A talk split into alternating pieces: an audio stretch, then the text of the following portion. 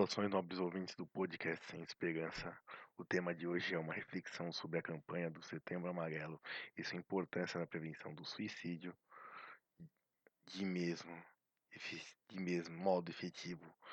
Também falaremos do ponto de vista do realismo conservador na questão da morte voluntária. Muitas coisas podem ser ditas sobre o Setembro Amarelo a principal para mim que ele é uma tentativa honesta de impedir e prevenir novos casos de suicídios durante o referido mês. Houveram uma série de atividades, propagandas e compartilhamento e exposição do tema nas escolas. Digo nas escolas, pois, como professor da estadual paulista, participei dessas atividades e a mentalidade das pessoas envolvidas, em especial docentes, não era a de fazer uma atividade para não ter que dar aula, mas sim de abrir um espaço onde é oferecido conforto para os alunos se abrirem para o problema e onde esse problema teria um espaço para se sentirem seguros, né? Os alunos têm espaço para se sentirem seguros. Os seguros o seu papel social de acolhimento aos alunos.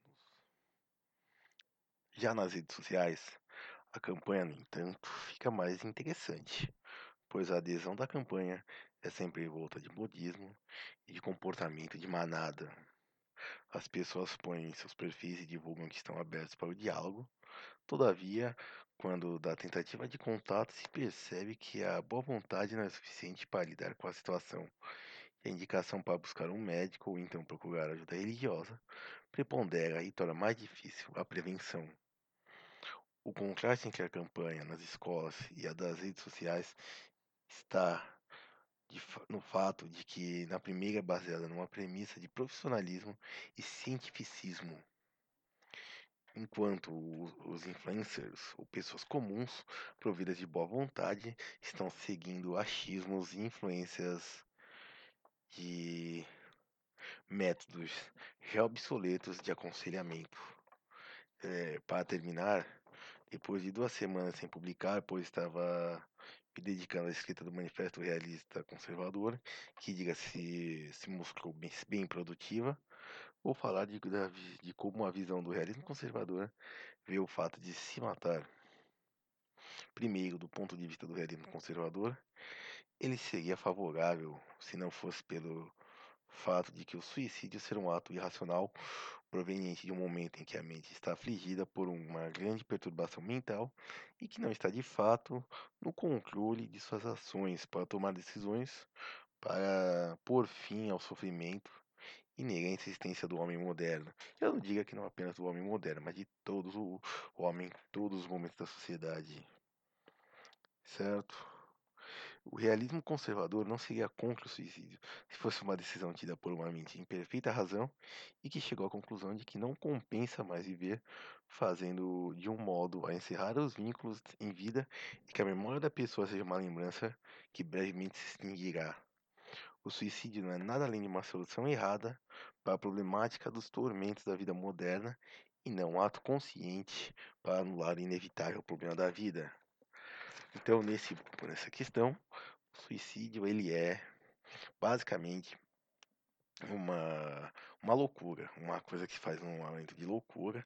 A pessoa não está raciocinando, não está com o seu juízo no perfeito lugar, a sua capacidade mental plena.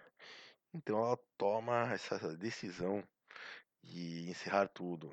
Tanto que raramente é por uma decisão onde a pessoa não está desesperada ou sofrendo por uma perda mentalidade, certo? É sempre, são sempre pessoas que estão atormentadas, que estão sofrendo e por isso é, que o realismo conservador não aceita, não é que não aceita, mas fica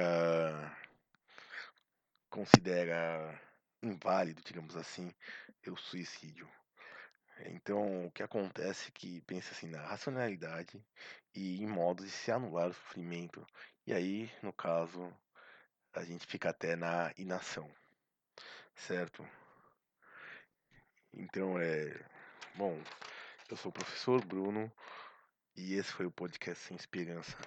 Para entrar em contato comigo, pode ser pelo tweet arroba profbruno3 ou então pelo site www.realismoconservador.com.br.